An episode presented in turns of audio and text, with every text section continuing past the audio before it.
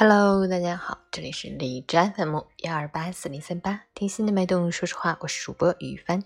今天的成长家园分享内容是：究竟有多少父母在剥夺孩子的生活权？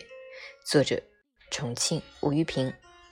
在寒假班的课堂上，和一二年级的孩子们一起讨论《彼得兔的故事》一书。除了个别孩子想做彼得兔以外，绝大多数孩子选择的是做个乖孩子。这种一边倒的情况，我并不感到意外，却有些难受。那些愿意做听爸爸妈妈话的孩子，理由很简单：不听话不但要被爸爸妈妈骂，而且还会像彼得兔那样吃不到丰盛的晚餐。而个别想做彼得兔的孩子，想法也很单纯。调皮捣蛋的彼得兔虽然感冒了，没吃到妈妈做的可口的饭菜，可他在冒险中获得了自由，吃到了别的乖兔子无法尝到的各种蔬菜的味道。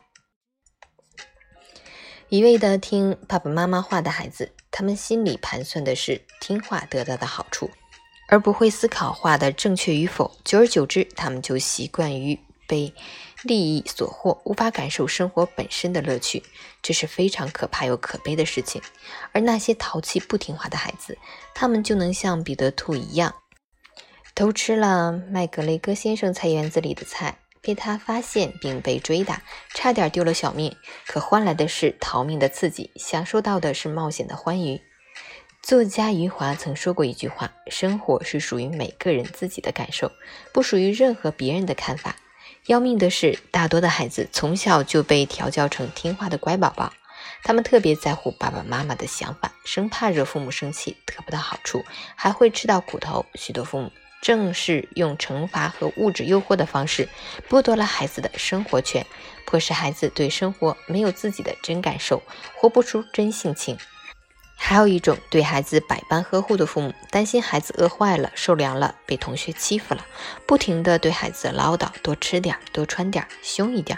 他们忘记了冷暖自知的简单常识，用糊涂的爱去代替孩子自己的感受，好心好意地剥夺孩子的生活权。这两类父母都属于不觉悟者，他们不知道相信和尊重才是给孩子最好的礼物。过度干涉和过度保护都是对生命的冒犯与蔑视。父母唯有培养起孩子独立生活的能力，让他们用自己的脑袋想问题，用自己的感觉器官感知这个世界，用自己的脚走属于自己的路，孩子才能真正学会担当自己。这样的父母才算是合格的生命教练。也才能把生活的权利还给孩子。无论经历什么，都是孩子生命之旅中的风景，都值得用心感受和悦纳。二零二一年二月十日。